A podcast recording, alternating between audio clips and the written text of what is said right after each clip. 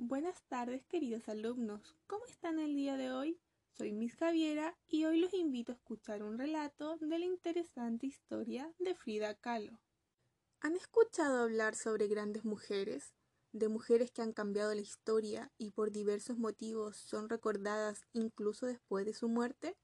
El día de hoy conoceremos la historia de una de ellas. Ya sabrás por qué. Haremos un recorrido por la vida de Frida Kahlo. Conoceremos su nacionalidad, a qué se dedicaba, sus dotes artísticos, lugares del mundo que visitó, entre otros datos importantes de su vida. Escucha con mucha atención el relato, ya que luego realizarás una actividad relacionada con el espacio y tiempo narrativo presente en la vida de Frida Kahlo. Vamos, ¿qué esperas para escuchar este podcast? Para comenzar, es necesario recordar que toda narración posee un espacio y tiempo donde se desarrolla la historia, por lo que hoy, a través del relato de Frida, deberás identificar cuáles son y cómo van cambiando a medida que avanza la historia. Frida nació el 6 de julio del 1907 en Coayacán, un pueblo de México. A los seis años tuvo una enfermedad que hizo que su pierna derecha creciera menos y quedara más pequeña que la otra, por eso estuvo coja durante toda su vida. Su papá era fotógrafo y hacían retratos con su cámara. Juntos daban largos paseos a él le gustaba pintar cuadros de los paisajes que veía a su paso. Frida dio un examen muy difícil para entrar a la educación media en la mejor escuela de México. En ese tiempo, para las mujeres era casi imposible estudiar porque se priorizaba el estudio de los varones. Frida trataba de ocultar su pierna usando pantalones. Sus compañeros la miraban como Frida divertida, ingeniosa, inteligente y rebelde. Un día, al regresar de la escuela, se subió un autobús que iba a toda velocidad, por lo que chocó muy fuerte. Frida tuvo algunas heridas graves, pero para sorpresa de los médicos sobrevivió. Entonces tenía que quedarse quieta para que sus huesos volvieran a estar fuertes. Tenía su espalda enyesada y debía pasar todo el tiempo acostada mirando el techo.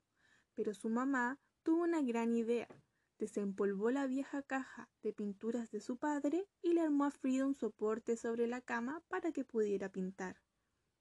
A partir de su soledad y sufrimiento le colgaron un espejo sobre la cama, por lo que a Frida se le ocurrió que haría un autorretrato de ella misma, como fuente de inspiración. Después de muchos meses en cama, Frida se recuperó. Había pintado varios cuadros y quería que alguien le diera una opinión. Así fue como conoció a Diego Rivera, quien se enamoró de los cuadros de Frida y también de ella, la pintora. Diego y Frida se casaron dos veces. Después de un tiempo, Frida se fue a París e hizo una exposición de todos sus cuadros. Los esqueletos aparecen mucho dentro de sus obras, y es que en su país, en México, se entiende la muerte como un camino, como un proceso hacia otra vida, por eso se celebra el Día de los Muertos como un día de fiesta, desfiles, disfraces e incluso picnic en los cementerios. Frida también vivió un tiempo en Estados Unidos porque su esposo, Diego Rivera, había trabajado allí, pero Frida extrañaba mucho vivir en México, su cálida tierra. Frida no tuvo hijos, le hubiese gustado, pero sus huesos, por tantas fracturas y operaciones, no estaban preparados para resistir un embarazo. Era verano en México, pero Frida temblaba. Hacía varios meses que estaba otra vez en cama.